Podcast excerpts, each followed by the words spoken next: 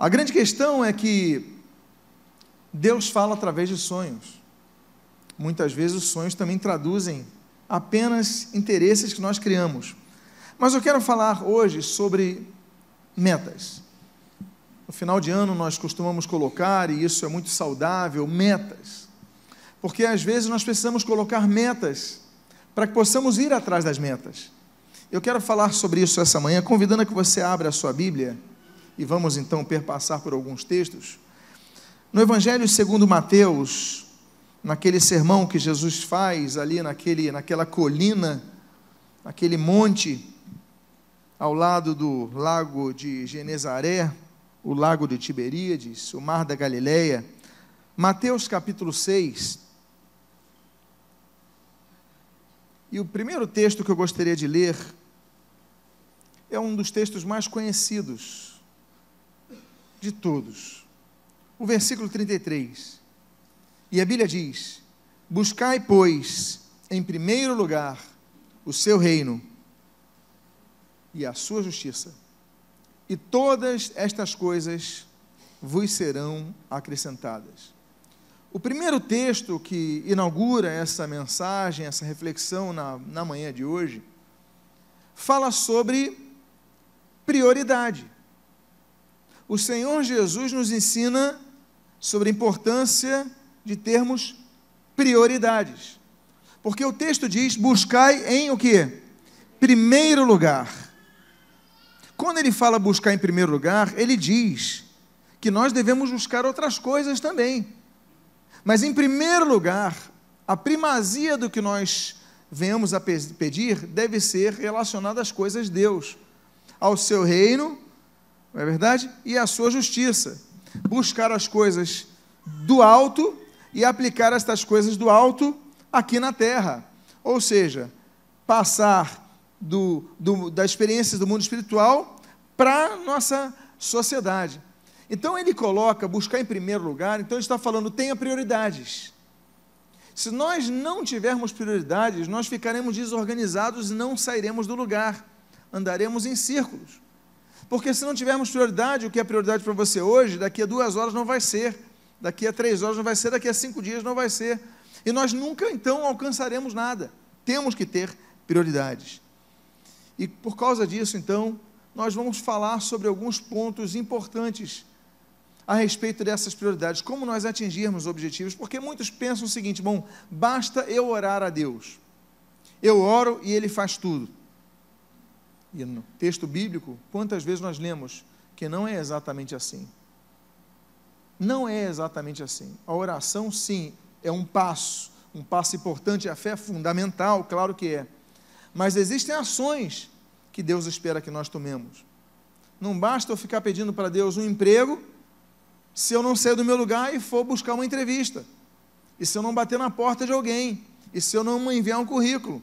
Não basta eu ficar orando 40 anos por quê? Porque nós temos que sair do nosso lugar e ir. E quando formos fazer entrevista, não basta também eu chegar na entrevista atrasado, com um chinelo de dedo, ó, a barba por fazer. Eu tenho que ter inteligência para me apresentar da maneira adequada na entrevista. Saber quando falar, saber quando, quando pausar, saber quando calar. Ou seja, não é apenas a questão da oração, ainda que ela seja fundamental, mas a nossa ação é, subsequente. Final de ano nós vamos colocar pedidos, vamos colocar propósitos, olha, eu quero isso, eu quero aquilo, e nós vamos orar por isso, mas nós temos que lutar por isso. E o Senhor Jesus, nesse texto, ele diz: olha, buscai em primeiro lugar o reino de Deus, ou seja, você tem que buscar, você tem que ter interesse, e o primeiro lugar tem que ter primazias na sua vida. Primeiro texto que nós colocamos então é: tenha uma meta. Mas dentre as metas que nós devemos ter, como nós lemos nesse texto, não apenas devemos ter metas, nós temos que crer em um detalhe muito importante. O texto que nós lemos aqui está em 2 Crônicas, capítulo número 1, versículo 7. O texto diz assim: Naquela mesma noite, apareceu Deus a Salomão e lhe disse: Pede-me o que queres que eu te dê. Salomão estava assumindo o reinado e assumindo o reinado depois que seu antecessor, que era o seu pai, o rei Davi, governara por 40 anos. 40 anos é muito tempo no governo. Nosso sistema presidencial aqui, que prevê quatro anos mais quatro, a gente já vê uma série de críticas, às vezes no primeiro ano, no segundo ano, no terceiro ano. A gente imagina 40 anos. É uma cultura. Agora Salomão está diante de um desafio: como é que eu vou administrar essa situação? E Deus então na busca de Salomão, diz: Olha, você me pede o que você quiser, o que, nós aprendemos com isso? Prioridades. Temos que ter prioridades. Por quê? Porque Salomão tinha que pedir uma coisa a Deus. E ele pede o quê? Riqueza. Ele pede controle no exército que ele precisava. Ele pede, ele pede sabedoria. E Deus lhe dá, além da sabedoria, lhe dá muito mais. O fato é que nós devemos ter prioridades, estabelecer metas, e o que nós aprendemos é que nós devemos ter prioridades. A Bíblia mostra vários textos. Nós lemos, por exemplo, em Gênesis capítulo 24, que Eliasar, ele vai buscar uma esposa para o filho de Abraão, que é Isaac. Elisa chega ali na família de Labão, e Labão então prepara comida, prepara uma recepção. Labão foi uma pessoa muito hospitaleira, ele está chegando, a caravana e tal, vou preparar tudo. E a frase que ele traz é muito interessante que o, o servo Eleazar, o Damasceno, ele diz o seguinte: olha, eu não vou comer nada sem que antes eu lhe diga para que, que eu vim. Ou seja, era um homem centrado na sua missão. Foco, foco na missão. A Bíblia diz em 2 Timóteo capítulo 2 que o dever do soldado é atender aquele que o arregimentou. Essa é a função do soldado. Ele não está ali para fazer mais nada, é, cumprir a ordem que lhe foi dada. É o que esse homem falou. Nós temos que ter objetivos, nós temos que ter desafios claros na nossa vida, nós temos que ter alvos. Mas dentre os alvos, nós temos que estabelecer prioridades. Porque às vezes a gente tem cinco alvos, dez alvos, quinze alvos, e se a gente não estabelecer prioridade, a gente não sai do lugar. Então Deus falou: o que, que você quer, Salomão? Que você precisa de muitas coisas, mas o que, que você quer? Salomão age com uma inteligência muito grande e a inteligência dele leva à sabedoria. Aliás, a Bíblia diz em Provérbios, capítulo de número 17, que o alvo do inteligente é alcançar a sabedoria, porque há pessoas que são inteligentes, mas não são sábias. Ela tem, tem recursos mentais, recursos intelectuais, recursos culturais, assimilação de conhecimento, mas não sabem tomar a decisão correta. Ou seja, são inteligentes, mas não são sábias. Então nós devemos não apenas agir com inteligência, mas buscar pela inteligência a sabedoria. E aí nós vemos esse caso. Salomão então concatena as suas ideias e fala: Deus, que eu preciso de sabedoria. Porque se eu tiver sabedoria, eu vou ter dinheiro para administrar o, o povo, eu vou ter dinheiro para pagar os funcionários, o exército, para fechar as fronteiras, para, enfim, eu vou ter recursos, eu vou ter, eu vou ter condições de fazer uma boa negociação para o meu povo não passar fome, eu vou ter, eu vou ter condições de administrar.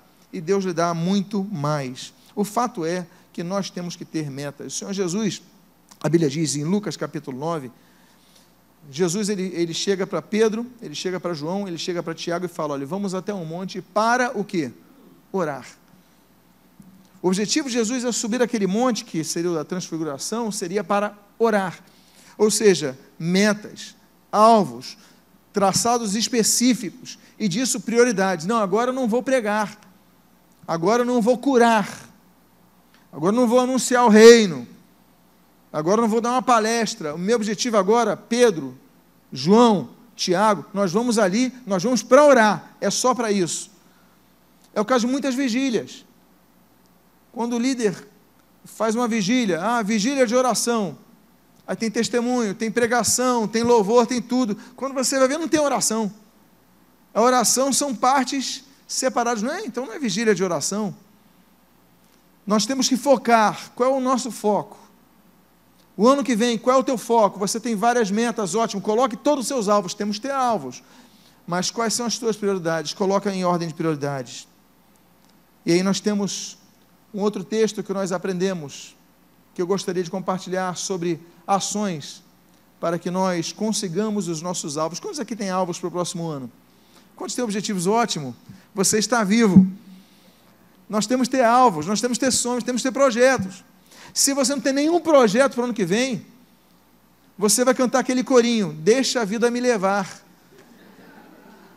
Não pode ser assim, você tem que ter metas. Você vai pedir a Deus: Deus me ajuda a alcançar minhas metas. Eu quero isso, eu quero aquilo, eu quero voltar a isso, quero. Tem que ter metas. O texto de Gênesis capítulo 41, eu sei que o texto na tela está pequeno, mas eu vou ler aqui do versículo 28 ao 36. E mostra outra coisa que nós precisamos fazer para não apenas termos sonhos, não apenas fazermos, uh, termos ideias boas, mas o que Deus fala através de José é um outro desafio que nós temos que implantar em nossas vidas. Diz o texto: Deus manifestou a Faraó o que ele há de fazer. E José falando: Eis aí vem sete anos de grande abundância por toda a terra do Egito. E seguir-se-ão sete anos de fome. Escolha Faraó um homem ajuizado e sábio, e o ponha sobre a terra do Egito. Faça isso, Faraó, e ponha, olha só o que ele diz: administradores sobre a terra, e tome a quinta parte dos frutos da terra do Egito nos sete anos de fartura, ou seja, 20% de tudo que o Egito produzia nos sete anos de fartura, você pega 20% e guarda. Ajuntem os administradores toda a colheita dos bons anos que virão, recolham o cereal debaixo do poder de Faraó para mantimento nas cidades e os guardem. E o guardem. Assim, o mantimento será para abastecer a terra nos sete anos de fome que haverá no Egito para que a terra não pereça de fome. Outra questão que nós devemos preparar para que nossos sonhos se realizem é que nós devemos definir metodologias organizacionais. Deveremos, de, devemos agir com prudência, com inteligência e entendendo que o momento de fartura não é momento de usarmos tudo, todos os recursos que chegam às nossas mãos mas é momento de poupar. Se nós não aprendermos a fazer isso, depois que passam os sete anos de fartura, vem os sete anos de fome. O Egito padeceria de fome como toda a terra ali passou naquele período. Então, o que, que Deus fala, e essa palavra que Deus dá de interpretação ao sonho de Faraó através de José? José fala para Faraó para pegar administradores, pessoas hábeis, para que reservem 20% no ano de, nos anos de fartura porque os anos de fome virão. Deus não falou, não vou deixar virem anos de fome. Deus falou, vão vir anos de fome. Deus não apenas permitiu, como anunciou, vão vir anos de fome, vão vir anos de dificuldade. Agora, se você não guardar os 20%, você vai ter fome também. O que, que eu estou falando? Eu estou falando o seguinte: vai vir o juízo, mas eu estou oferecendo a arca, como ele fez com José. Vai vir a praga, mas estou oferecendo a salvação. Vai vir a perdição, mas eu estou oferecendo Jesus Cristo. Deus, ele anuncia o problema, mas ele dá o caminho da solução. E é o que ele fez através de José. Então nós devemos entender o seguinte: eu tenho que ter estratégias, mas eu tenho que me preparar para elas. Eu tenho que me preparar para os bons momentos e os momentos mais difíceis. Porque nós temos que saber, quando nós sonhamos com coisas, geralmente eu digo assim: 99% dos nossos sonhos são positivos. Você não fala assim, no próximo ano, esse próximo ano vai ser, vai ser terrível. Vai ser, olha, eu vou ficar doente, desempregado, bater o carro, vai dar infiltração no meu prédio, de cima para baixo e do meu apartamento para o vizinho. Aí vai se mudar um baterista para minha porta da esquerda, para a direita e um violinista desafinado em cima, esse vai ser meu ano. Alguém sonha assim? Ninguém sonha assim. Geralmente a gente sonha com coisas boas. Mas Deus anuncia, muitas vezes, olha, a dificuldade vem agora. Como nós vamos lidar com ela? Essa é a questão.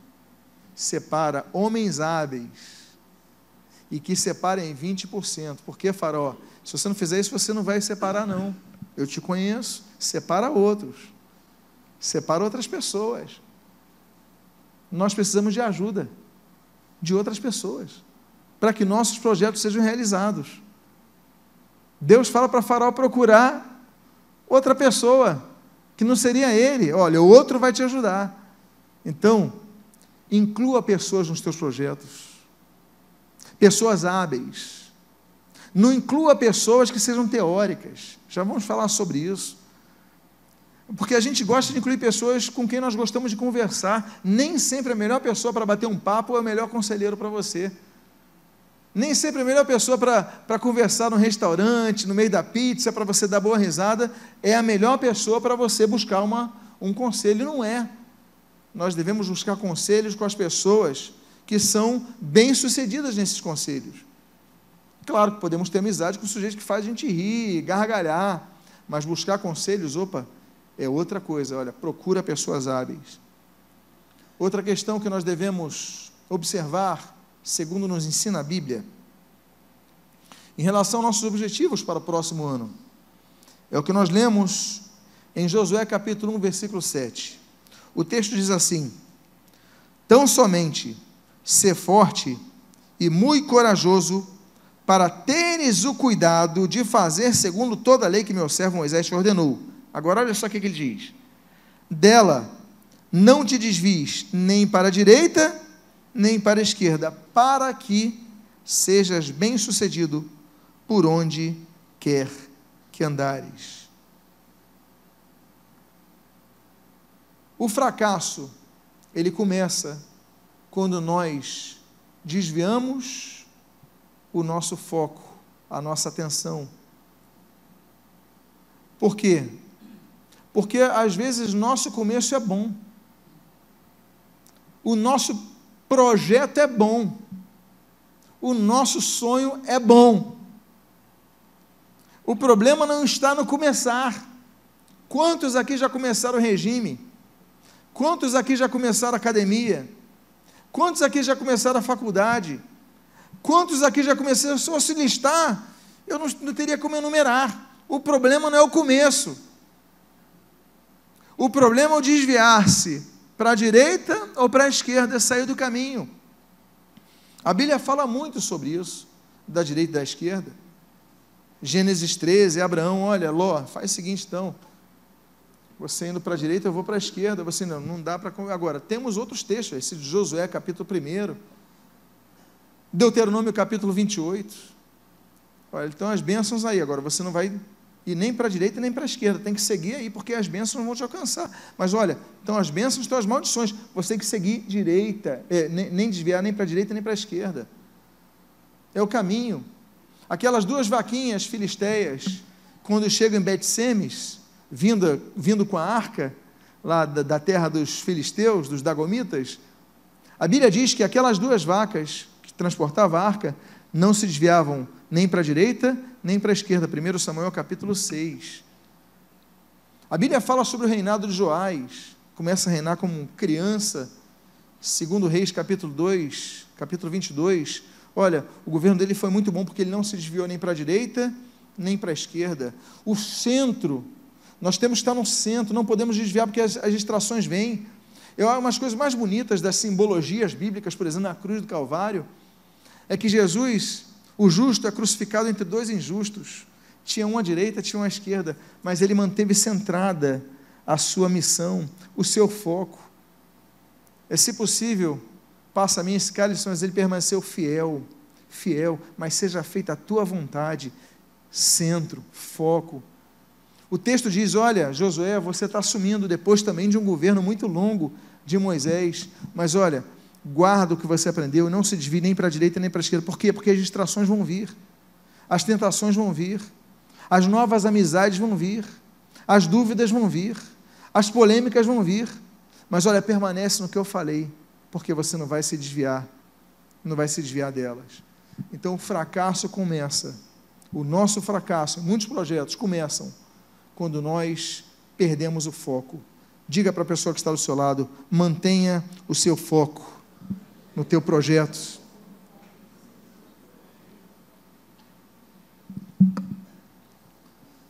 Outro conselho bíblico, que é o quinto que eu gostaria de partilhar nessa manhã, é o que nós lemos em Êxodo, capítulo de número 32, versículo de número 2. Não seguirás a multidão para fazeres mal, nem deporás numa demanda, inclinando-te para a maioria, para torceres o direito.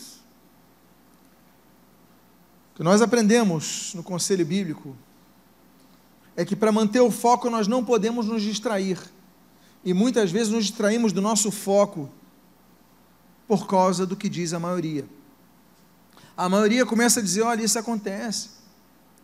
Muitos jovens perdem o foco da fé quando entram numa faculdade, porque a maioria ali não conhece a Cristo, está cheio de teoria, e, e pronto, é mais fácil do que, pronto, vai colocando na cabeça da pessoa.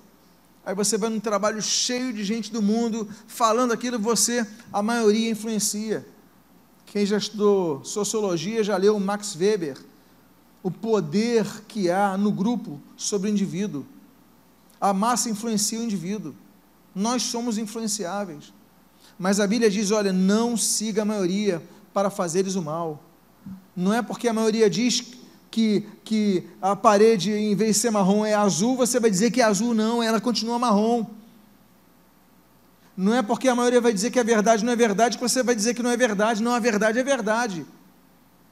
Há conceitos bíblicos claramente absolutos, não são relativizáveis. Não seguirás a maioria. Porque o problema é esse, nós às vezes sucumbimos. Você sabia que no boxe, os grandes boxeadores, eles não são conhecidos apenas pela força dos seus socos. Você sabia disso? Os grandes boxeadores, eles não têm apenas um bom soco, eles têm também um bom encaixe do soco, mas fundamentalmente, eles têm que aprender a receber os socos. Porque às vezes ele tem um soco potentíssimo, ele sabe encaixar, mas ele não sabe receber. E vai minando, vai minando, daqui a pouco ele está no chão, porque não aguentou os golpes. Nós vivemos no mundo de onde não somos, não somos cidadãos desse mundo, somos cidadãos do reino de Deus. Estamos aqui, a Bíblia diz, como peregrinos numa terra estranha. Estamos no meio de uma sociedade totalmente corrompida. E você liga a televisão hoje, são coisas que ofendem a Deus, atacam a obra. Aí você vai para a TV a cabo, a mesma coisa, você vai para o portal, a mesma coisa, você nós somos totalmente atacados diariamente. Ai de nós se dissermos e emitirmos nossa opinião. Seremos massacrados, ridicularizados. E tem cristão que não quer ser ridicularizado e cede. Não quer. Negocia a sua fé. Abre a guarda. E daqui a pouco está tombando no chão como tantos outros. Não se distraia, mantenha o teu foco. O teu foco é Cristo, mantenha o teu foco em Cristo. O teu foco é a obra de Deus, mantenha a obra de Deus. O teu foco é crescimento espiritual, mantenha. E aí vamos para outras áreas. As demais coisas que serão acrescentadas, os outros focos. Não se distraia com o que diz a maioria. Ainda que a maioria diga, você não consegue, você não leva jeito, você não terá condições, mantenha o teu foco, mantenha o teu alvo. Por quê? Porque a maioria, às vezes, só existe para nos atrapalhar. Tem pessoas que tiram daquele contexto bíblico é, a multidão de conselheiros à sabedoria, mas depende dos conselheiros. Êxodo, a gente está falando 23, Êxodo 32. A maioria pediu o quê? A maioria pediu o bezerro de ouro. Houve sabedoria nesse pedido? E o, o populacho do Egito, que acompanhou Israel, Números capítulo 11, foi a maioria que contaminou todo Israel pedindo as cebolas do Egito, reclamando do maná. E aí veio o juízo de Deus. Era a maioria. E aí? E a maioria teve razão, a maioria levou à morte o povo de Deus. Dois capítulos depois, Números capítulo 13, a Bíblia fala do relatório dos espias. Dez traz um relatório negativo, só dois traz um relatório positivo, Josué e Caleb. E diz que a maioria ela influencia o povo de tal modo que o povo começou a chorar. Por quê? Porque a maioria influenciou todo o povo. Mateus, a gente quando lê Mateus 21, a gente vê o povo, a maioria ali do povo, gritando, exultando Jesus na entrada de Jerusalém com hosanas. Mas no capítulo 27 de Mateus, a maioria diz: solta Barrabás. Há sabedoria na maioria? Depende da maioria. Solta Barrabás, solta Barrabás. E Barrabás, por incrível que pareça, foi solto. Não seguirás a multidão para fazeres o mal. Não é porque a maioria pensa diferente que você vai segui-la. Então não se distraia com o que pensa a maioria. Há um outro conselho bíblico, que é muito importante para nós, que diz o filho de Amós, o profeta Isaías, no capítulo 43, a Bíblia diz, no versículo 18 e 19: Não vos lembreis das coisas passadas, nem considereis as antigas. Eis que faço coisas novas, que está saindo à luz. Não percebeis? Eis que porém um caminho no deserto e rios no ermo. Meus amados, há pessoas que estão acorrentadas ao passado, por isso nunca atingem uma nova posição. Mire o seu foco nas coisas positivas e não nas negativas. Eu acho muito interessante o termo que Deus usa para as coisas boas que virão. Ele diz ali que está saindo a luz. O que, que lembra isso? Gravi o quê? Deis, está saindo a luz. Está quase indo ao parto, não é isso? Está saindo a luz? Ou seja, você ainda não está vendo, porque está dentro da barriga. Mas já está lá, a bênção de Deus já está lá.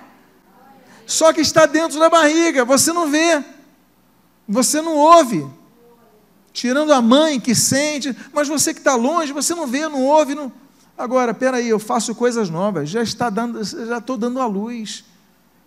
Temos que aguardar, temos que confiar e temos que focar nas coisas boas, porque já vai nascer essa criança.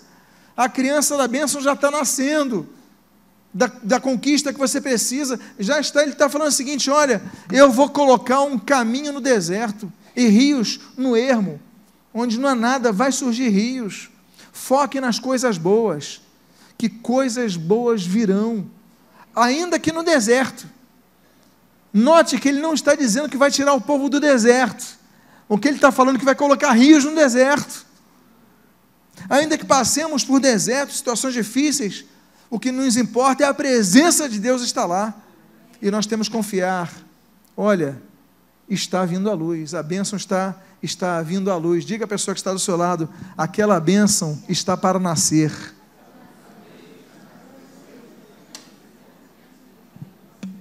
Então faça projetos. Peça ao Senhor. Mas o texto começa dizendo: qual é a primeira frase? Não vos lembreis das coisas passadas. Porque às vezes você faz um projeto e você diz, mas espera aí, eu vou tentar fazer prova da autoescola, mas eu já repeti várias vezes. Aí você desanima, você risca da tua lista você apaga o teu sonho. Por quê? Porque você se lembra das coisas passadas. Ah, eu tentei a gravidez, perdi várias vezes, não vou tentar mais. Aí você olha o passado e você desanima e você tira do teu plano. Deus está falando não, você pediu, está vindo a bênção. Eu vou colocar rios nesse deserto da tua vida. Mas para isso você tem que esquecer as coisas passadas. Começa agora do novo zera a situação, olha para frente, porque o passado às vezes só tem uma função em nossa vida: nos acorrentar, nos ancorar, fazer com que nós não saiamos do lugar. Então peça a Deus, estamos diante de novo ano, peça, peça, não por ser isso, que seja o, o início da semana, o início do dia, peça. É o que o Senhor Jesus ensina: peça, busque, bata. É o que ele diz em Lucas 18: persevera. Insista. Mas não desista, foque. Foque nas coisas boas. Foque nas coisas boas. Uma vez fizeram um teste com o gerente do Bradesco em São Paulo um pastor amigo meu, era gerente, ele falou como é que foi o teste. Reuniram gerentes de agência. Existem vários tipos de gerentes. E ali, então, naquele auditório, eles distribuíram uma fotografia, uma fotografia cheio de uma, uma foto muito bonita, mas um campo cheio de espinhos. E na parte de trás dessa foto dizia o seguinte: escreva o que você está vendo. Ok, as pessoas escreveram. E aí recolheram aquelas fotos e foram para o intervalo. E aí, na volta do intervalo, o, o, a pessoa que estava organizando aquele evento, ela falou: olha, separamos aqui, separamos aqui algumas algumas considerações que foram é, escritas e eu gostaria de compartilhar com vocês sobre a pergunta, a única pergunta: o que você vê nessa foto? Eu vou ler algumas. Ele começou lendo a primeira: olha, nessa foto eu vejo muitos espinhos. Ok, tá bom, obrigado, agradeço a participação. No outro colocou assim: olha, nessa foto eu vejo um caminho com muitas dificuldades. Realmente é o que mostras aqui. Muito obrigado, agradeço. Colocou ali do lado, pegou outra. Nessa foto eu vejo muito sofrimento. Eu me imagino todo arranhado e com dores. Me vejo chorando. Ele fala: realmente, realmente é o que mostra essa foto mesmo. Obrigado. Colocou ali. Aí depois ele pega uma das fotos que ele seleciona e diz o seguinte: agora eu quero que você preste atenção no que você vai ver, o que você vai ouvir e o que você vai sentir através do que essa pessoa colocou nessa foto. O que eu vejo nessa foto é que em cima dos espinhos existem muitas rosas. Eu vejo beleza num campo. Eu sinto o cheiro das flores. E eu vejo que o inverno passou. Estou na primavera. O que, que essa pessoa desse teste que foi feito do gerente desse banco, ela focou? Ela focou nas coisas boas. Porque se nós não focarmos nas coisas boas, as coisas comuns sempre mostrarão dificuldades. Então não foque no deserto, foque no fato de que há rio no deserto. Foque no fato de que há maná no deserto. Foque no fato que há presença de Deus no deserto e foque no fato que o deserto é temporário. Porque a terra prometida está prometida. Então, mire nas coisas positivas. Diga à pessoa que está do seu lado: mire nas coisas positivas. Uma sétima recomendação bíblica que nós devemos ter para irmos além de nossos sonhos. Quem quer ir além dos sonhos? Quem quer conquistar os seus sonhos? Alcançar os seus sonhos? Mais uma recomendação bíblica. É a que nós lemos em Lucas capítulo 19, um homem com limites. Diz o texto, no versículo 1 ao versículo número 5, o seguinte: Entrando em Jericó, atravessava Jesus a cidade e eis que um homem chamado Zaqueu, maior dos publicanos e rico, procurava ver quem era Jesus, mas não podia por causa da multidão. Por ser ele o que? De pequeno o que? Estatura. Então, e eu coloquei um sublinhado nesse então, porque o que vai mudar a história é o então. Se nós parássemos antes não podia ver Jesus porque ele era de baixa estatura. É a história da nossa vida. É a história de todos nós. Nós temos limites, nós queremos algo, mas não podemos porque nós temos limites. Só que esse então muda tudo. E o texto diz assim: Então, correndo adiante, subiu a um sicômoro a fim de vê-lo, porque por ali havia de passar. E quando Jesus chegou àquele lugar, olhando para cima, disse: Disse-lhe: Zaqueu, desce depressa, pois me convém ficar hoje em tua casa. Zaqueu, desce depressa, porque me convém ficar hoje na tua casa. Esse homem tinha limite, era baixo. A maioria da multidão, tamanho normal, então não conseguia ver. Ele falou: Bom, eu vou me conformar, não vou ver Jesus.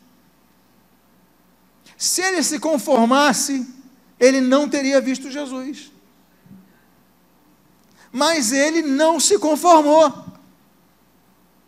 Ele falou: Eu sou baixo, mas tem uma árvore ali que eu posso subir nela. Diz a Bíblia que ele se adiantou, correndo adiante. Se ele fosse devagarinho, a multidão seria mais rápida. Ele não apenas ele vê a árvore, como ele corre. E aí eu vou usar a expressão correu atrás da árvore, literalmente. Correu até ela, ele falou: vou, vou ter que ser mais rápido. Ele se esforça, ele tem iniciativa. E olha, subir não é fácil, ainda mais para um homem de baixa estatura, mas ele sobe. Não tinha escada ali, ele teve que correr, não teve onde tem a escada, não, eu vou, vou rápido. Ele se esforçou, talvez tenha se arranhado, talvez tenha se machucado, mas qual era o objetivo dele? Ver Jesus. E o texto não diz que ele chamou Jesus. O texto ele não diz que ele convidou Jesus. O texto não diz que ele gritou como, como Bartimeu gritou. Não, a Bíblia diz que ele só estava vendo, e a Bíblia diz, nesse texto, que Jesus, ao olhar para cima, disse: Zaqueu, sabia o nome dele. Não se apresentaram, não se conheciam, mas Jesus sabia o nome dele. O homem com limites, mas ele não se prendeu aos seus limites, ele correu, teve que correr. Meus amados, tem momentos que nós temos que correr e agir com iniciativa e rapidez, porque senão a gente perde a oportunidade. Se ele não corresse, ele talvez tivesse subido com calma, procurando uma escada, Jesus já tinha passado por Jericó. Mas ele correu, ele subiu, e Jesus viu tudo o que ele fez e falou: Eu quero ir para a tua casa. Que, olha que privilégio. Meus irmãos, Jesus, eu quero ficar na tua casa, meu Deus. Ele não precisava nem cantar, entra na minha casa, entra na minha vida. Jesus mesmo se ofereceu, eu quero ir. Me convém ficar na tua casa hoje porque o homem teve iniciativa. Nós temos que ter iniciativas em nossa vida. Miriam, Êxodo capítulo 2, você lembra? O irmãozinho dela, o Moisés, não tinha nem nome na época, colocaram ali no barquinho, o barquinho que eu digo é uma, um cestinho de, de juncos, vai pelo rio, e diz a Bíblia que Miriam vai vendo, e quando chega na filha de Faraó, a Miriam se apresenta: Olha, eu tenho alguém que pode cuidar dessa criança. Iniciativa. E graças à iniciativa da irmã mais velha, Moisés foi quem foi. Iniciativa de Esther. Tem um decreto para matar o povo judeu. A Esther fala: Vou me apresentar ao rei. Tio Mordecai, faz o seguinte: tira essa roupa de cinzas aí. Vamos botar outra aparência. Vamos lutar pelo que é nosso. E graças à iniciativa de Esther, o povo de Israel não foi exterminado na Pérsia. E até hoje eles comemoram a festa ali do Purim. Iniciativa. Iniciativa importantíssima, meus amados. Nós temos que ter iniciativa. O Bartimeu, que nós mencionamos aqui, Marcos capítulo 10, o cara era cego. Jesus estava passando um texto semelhante a esse, só que ele é cego. Ele falou: Eu sou cego, eu só posso fazer uma coisa, eu só posso gritar. Jesus, filho de Davi, tem compaixão de mim. Jesus vai até ele e cura o sujeito. Por quê? Iniciativa. O mesmo evangelho de Marcos, só que no capítulo 2, a casa estava cheia lá em Cafarnaum. O paralítico, a esperança dele era Jesus, era paralítico. Quatro colegas, eles se reúnem e falam: vamos carregar ele até Jesus. Quando chegam na casa, não dá para entrar na casa. E agora? Um deles tem a ideia. A Bíblia não diz o nome, não diz, é, mas naturalmente um tem a ideia e os outros vão embarcam na ideia. Fala assim: peraí, a casa é baixa, o teto é baixo, vamos subir, fazer um buraco, a gente desce ele por ali. Eu fico imaginando o outro colega falando o seguinte: está maluco, rapaz? Vai destruir o teto, vai cair e vai ter problema. Eu falo: não, mas nosso amigo, é a chance dele, eles fazem isso descem o paralítico, Jesus olha, fica imaginando com, com aquela poeira, aquele barro caindo, incomodou todo mundo e Jesus cura o sujeito. Por quê? Porque tiveram iniciativa. Então nós devemos aprender uma coisa: não foque nas dificuldades, mas só foque nas soluções. Olha, tem multidão na minha frente, mas tem uma árvore ali que dá para subir, agora eu vou correr. Eu vou me sujar. Eu talvez me machuque, mas eu vou ver Jesus. Ou seja, Não foque apenas nos problemas, foque nas soluções. Tenha iniciativa e procure soluções. O que, que você tem em mãos? Uma mulher, uma viúva, tinha dívidas a pagar. O profeta Eliseu chegou para ela: olha, o que, que você tem em mãos? O que, que você tem para pagar essa dívida? Vão levar o teu filho? E ela fala isso daí: olha, não tem nada, senão o quê? Uma botija de azeite. Só tem isso. Uma botija de azeite. Lembramos o que, que nós temos em mãos. Êxodo capítulo 4, Deus fala para Moisés assim: Moisés, o que tens em mãos? Eu só tenho um bordão, só tenho uma vara. Joga no chão. E ali começa a operar o milagre. É o que ele tinha em mãos. O que, que Davi tinha em mãos? 1 Samuel capítulo 17, tinha cinco pedrinhas. Bastou uma para derrubar Golias. É o que tinha em mãos. Foi citado aqui aquela viúva pobre, Lucas capítulo 21. O que, que ela tinha em mãos? duas moedinhas. Jesus a louvou por isso. O que, que você tem em mãos?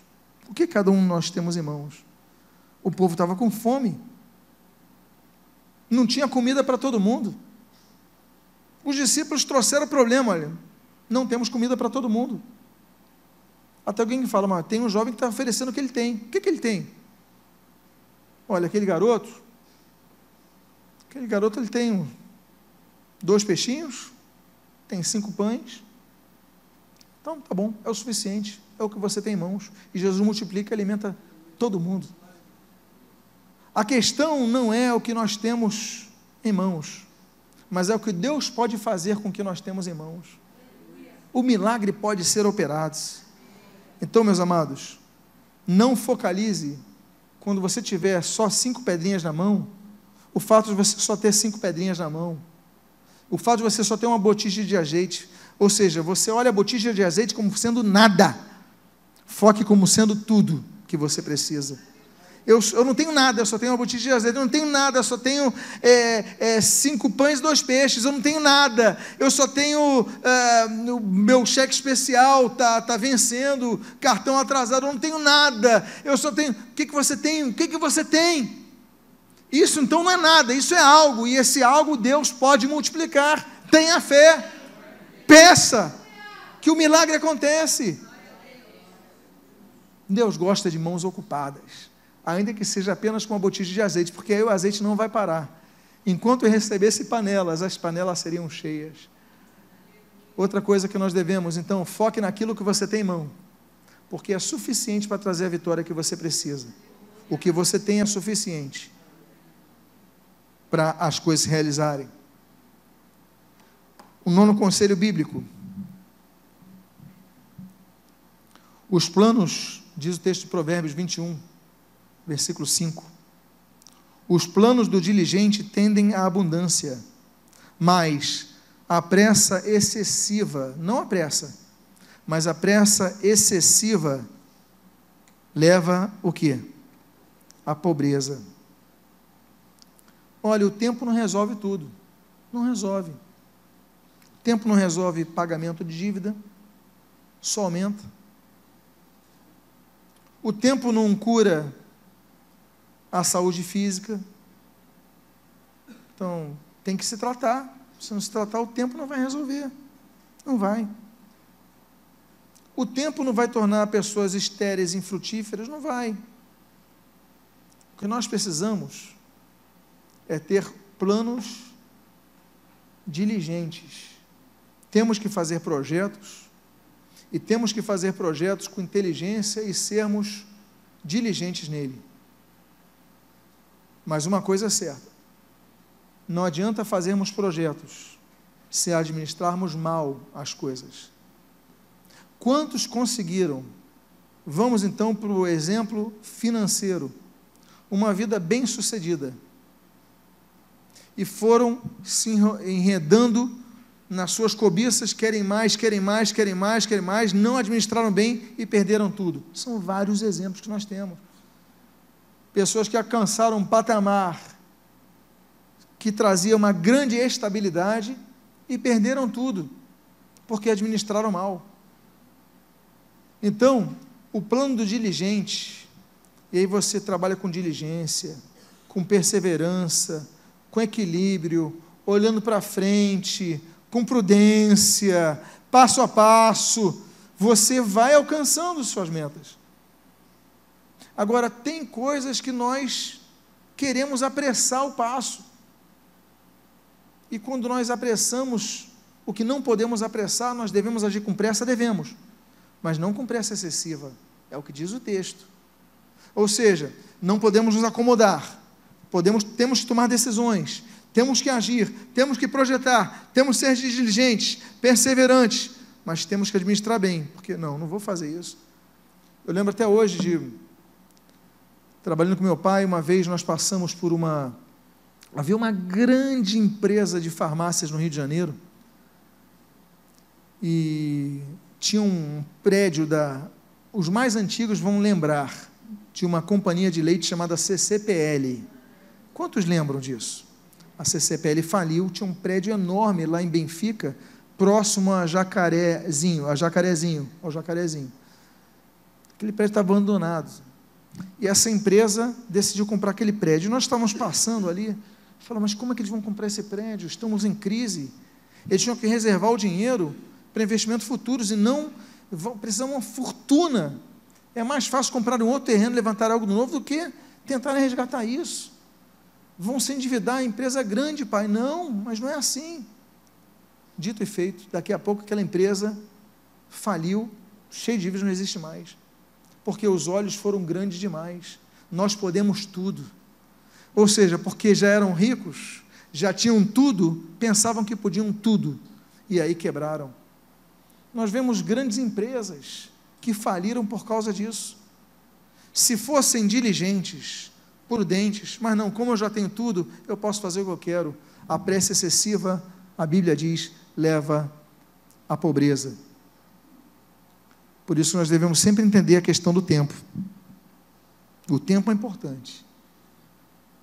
Verdade? É, é que nem, por exemplo, preguiçoso. A Bíblia diz em Provérbios capítulo 11: o preguiçoso nunca terá dinheiro, mas o diligente, ele se tornará rico. O caminho não é o acesso, o caminho é o foco, você sempre manter o foco. Não se desvia nem para a direita nem para a esquerda. Mantém o foco, vai trabalhando, vai lutando. Corre sim, mas não excessivamente. Não vá além de onde seus olhos alcancem. Porque Estamos diante de novo ano, vamos fazer projetos. Mas qual é o objetivo dos projetos? É que eles permaneçam, que eles frutifiquem, e não que eles terminem. Porque você começa algo e termina algo. Não, não faça isso. Por isso, eu coloco dois textos aqui do Salmo 90 e Efésios 5 que falam do tempo. A Bíblia diz: Ensina-nos a contar os nossos dias, para que, para que alcancemos coração sábio. E o texto de Efésios 5 15 a 16 diz: Portanto, vede prudentemente como andais, não como necios e sim como sábios, remindo o tempo, porque os dias são maus. Por isso, aproveite cada tempo que você tenha para investir da maneira correta. Você perde seu tempo vendo televisão. Televisão, ela é uma distração ela é um momento do seu dia, para que você governe esse tempo, para uma distração, mas não é ele que tem que. Do... Tem pessoas que passam o dia inteiro na televisão, não produzem nada. E depois querem que Deus faça alguma coisa por elas. Mas Deus, eu estou nessa situação, fica vendo televisão o tempo inteiro. Usa o teu tempo com inteligência. Contatos, currículo, sai, luta, sua um pouquinho ah, foi um dia difícil, mas outro dia virá. E a porta vai se abrir. Agora você fica entregue na televisão e depois reclama que a tua vida não muda.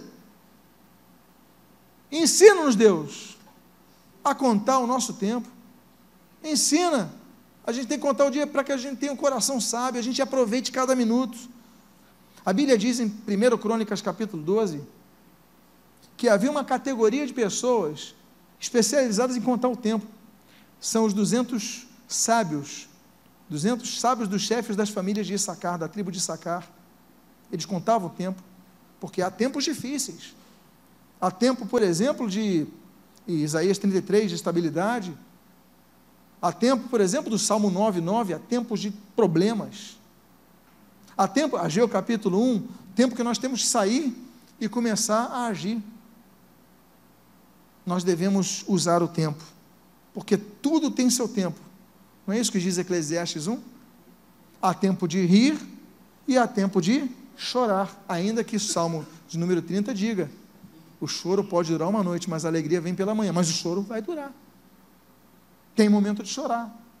O que você não pode é se engessar, parar, usa o teu tempo. Faz contato, não desista, cria alguma coisa, faz um curso. Aproveita esse ano que vai começar para mudar, para melhorar a tua vida. Porque nós precisamos agir. Não basta sonharmos. Por isso que o título dessa mensagem é Indo além do sonho. Não fica no sonho, não fica só no projeto que é o posterior ao sonho. Haja. Agora foque. Porque nesse, nesse degrau, nesse escalonamento, sonhar, projetar, agir, ótimo. Mas se não focar, você não alcança e se administrar mal, você perde. Penúltimo versículo que eu gostaria de compartilhar. Portai-vos com sabedoria para os que são de fora. Aproveitai as oportunidades. Agora, não seja inflexível. Porque há coisas que não estão na tua agenda que podem surgir. E você tem que aproveitar a oportunidade. É o que diz a Bíblia. Aproveitar as oportunidades. O contexto aí de evangelização, mas nós podemos aplicar essa mensagem a tudo. O Senhor Jesus, olha, os fariseus, saduceus, escribas, eles tinham conhecimento do Antigo Testamento, eles tinham conhecimento da palavra, conhecimento da vinda do Messias. O Messias veio na frente deles, eles não aproveitaram a oportunidade, perderam. As oportunidades vêm e vão, se a gente não agarrar elas, a gente tem que agarrar com as mãos. Quantos aqui, eu não vou pedir para levantar os braços, mas, e eu vou usar um termo assim, se arrependem de não terem agarrado uma oportunidade quando ela passou. Talvez a maioria aqui. Uma oportunidade de um bom emprego, uma oportunidade de, uma, de um contexto que surgiu a você e você olha, por que, que eu não fiz isso? Por que, que eu não agarrei aquela oportunidade? Então, tenha planos, tenha projetos. Agora, aproveite as oportunidades que Deus permitir que passe à tua frente. Porque o texto diz: aproveitai as oportunidades. Diga à pessoa que está do seu lado: aproveite as oportunidades. E os últimos textos que eu gostaria de compartilhar essa manhã. Nesse domingo que avança o epílogo de mais um ano de nossas vidas. Ano este que nós temos que dar graças a Deus porque o Senhor está conosco, apesar das dificuldades. Mas eu encerro dizendo: você tem um projeto para o ano que vem? Então você tem que se aperfeiçoar. O texto diz assim: O ímpio com a boca destrói o próximo, mas os justos são libertados pelo conhecimento. A boca dos retos livra homens. E Provérbios 12, 14: Cada um se farta de bem, pelo fruto de sua boca. Eu encerro dizendo uma frase de Rick Warren, que ele diz o seguinte: Você nunca alcançará o palácio falando como um camponês. Que, que ele quer dizer com isso? E esse é um ditado antigo. Ele quer dizer que nós temos que nos aperfeiçoar, buscarmos o aperfeiçoamento, para que alcancemos voos maiores. Você tem que se aperfeiçoar. É aquela história que eu já repeti várias vezes aqui. Você vai querer um emprego bom, ok. Aí você vai entregar o teu currículo. Qual é o teu currículo? Curso de datilografia. Aí o cara vai ler aquilo, curso de datilografia. É, desculpe, senhor, o que é isso? Quem aqui sabe o que é datilografia? Você já entregou sua idade. A geração que hoje está fazendo as entrevistas, não sabe o que é datilografia. Você coloca lá curso completo de datilografia. Ou senão você vai colocar no seu currículo o seguinte: habilidades. É, conhecimento básico de Word. Word, conhecimento básico. Meus irmãos, tem alguém aqui que não, não tem o conhecimento básico de Word? Qualquer ser que tenha dedos sabe o que é conhecimento básico de Word. Aí você não sabe, você coloca conhecimento básico. Se eu vejo isso, eu falo, essa pessoa daqui, sem condições. Vai colocar isso no currículo, tem coisa, o Geringer fala, né?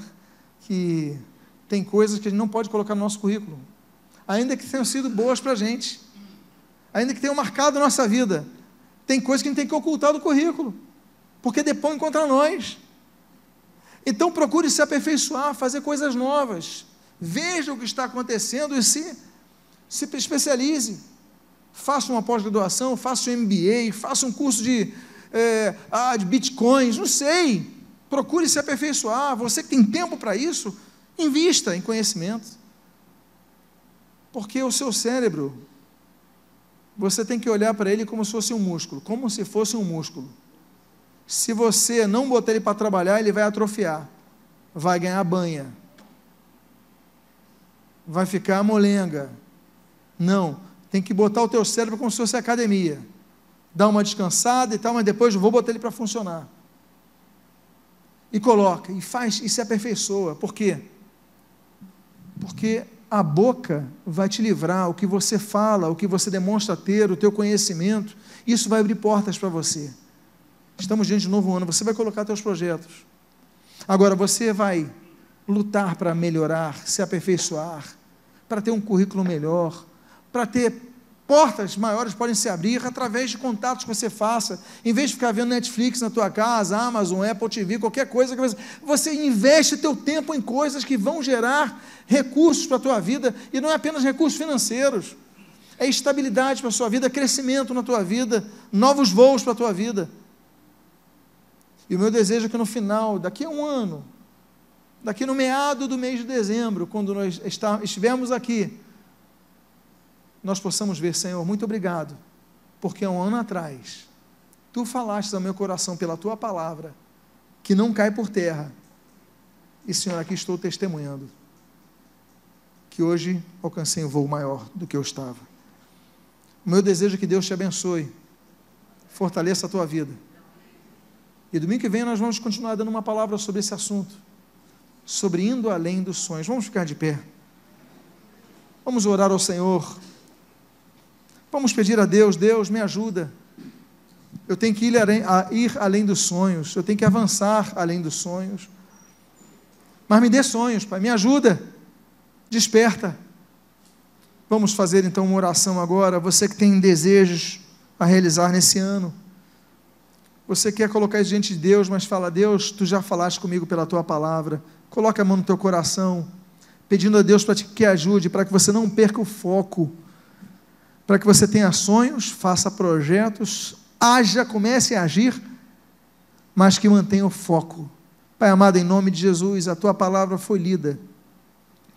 Os textos enunciados, eles não apenas foram verbalizados, mas pelo teu espírito lançados em terra. A terra de nosso coração, a qual esperamos, Deus, que, pelo menos na maioria tenha sido acolhida em boa terra, para que cresça e gere frutos.